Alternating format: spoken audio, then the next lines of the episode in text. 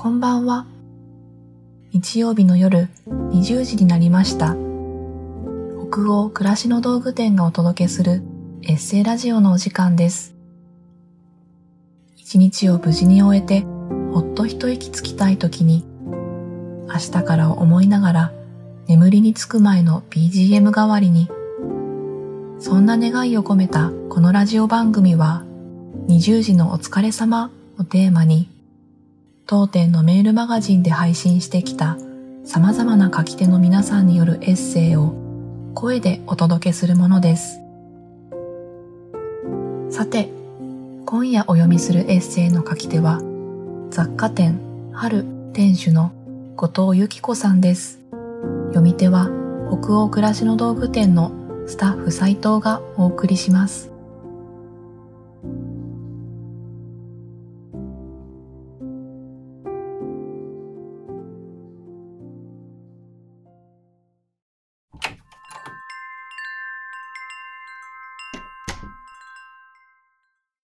何でも軽量化、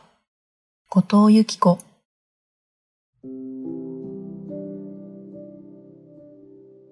年を重ねるとともに体力が落ちる。それを身をもって実感することが年々増えてきた。最初は洗い物をしていると器をつるんと落とすようになり、お出かけ時に厚手のコートを着ると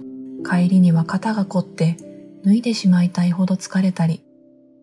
しまいには中華鍋が触れなくなり、両手に木べらを持って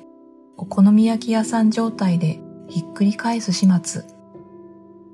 こんなはずじゃなかったのに、と思いながらも、日々の暮らしは続くわけで、私なりに工夫せざるを得ない状況になった。代替品を探す。それも思いのほか楽しい作業だった。まず、いつものステンレスボールをジップロックコンテナに変えると、和え物をしたまま蓋をして冷蔵庫にしまえるので、結果洗い物が少なくなった。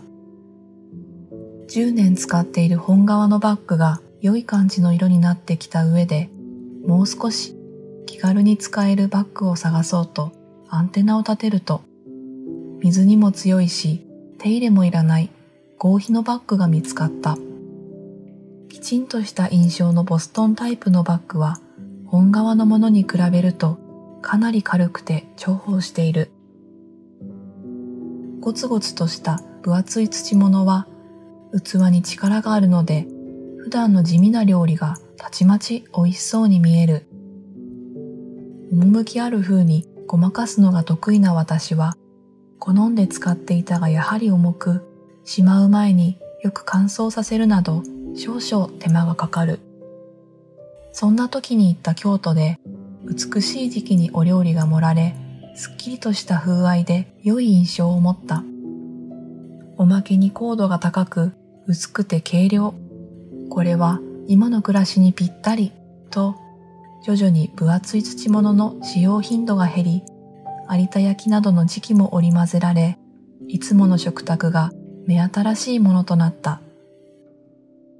そんな風に、ただ堅くなに好きを維持するのではなく、年を重ねることを柔軟に受け入れて、ほんの少し自分に優しくしているだけで小さな変化がいくつか見られた。そうすると長年積み重ねてきた暮らしに新風が吹いて、その流れが何とも面白いものだなと思う。本来ならば体力をつけるために運動を始めるとか、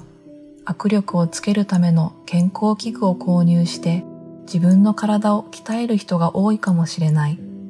それが一番の問題解決策になると思う。でも一方で私は代替品を探すというウキウキを選んだ。どんなに危機迫った時でも少し大げさ、興味のない運動方向に力を注ぐのではなく、優れたものを選んで楽して楽しむという姿勢が、不真面目で私らしいなと笑ってしまった。なんて、笑っている場合ではないよと叫ぶもう一人の自分もいる。年を重ねれば体力は当然落ちる。確かに運動も必要だ。でも私の場合は軽量化。100点満点の解決策ではないけれど、私らしく今の自分にフィットするもの選びをしていきたいと思う。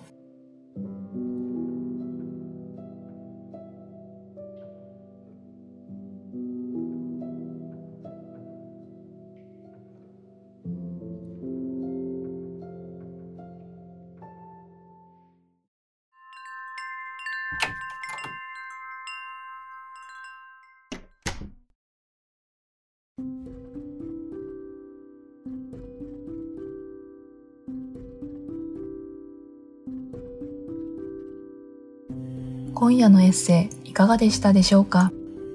気持ちがほどけたり、明日から始まる一週間のささやかな糧となったら嬉しいです。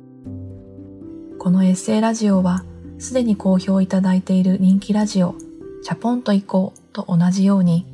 北欧暮らしの道具店のサイトやアプリに加え、ポッドキャストや Spotify、YouTube でも配信をしています。また、今夜お届けしたエッセイは、テキストでもお楽しみいただけます。北欧暮らしの道具店のサイトやアプリでエッセイラジオと検索してみてくださいね。エッセイを声だけでなく文章で読むことで2度お楽しみいただけますよ。同じ記事の後半にあるフォームからご感想もお待ちしております。それでは今夜も最後までお付き合いいただきありがとうございました。次回はどなたが書いたどんなエッセイをお読みしましょうか。どうぞ楽しみにしていてください。今週も1週間お疲れ様でした。明日からもきっといい日になりますように。おやすみなさい。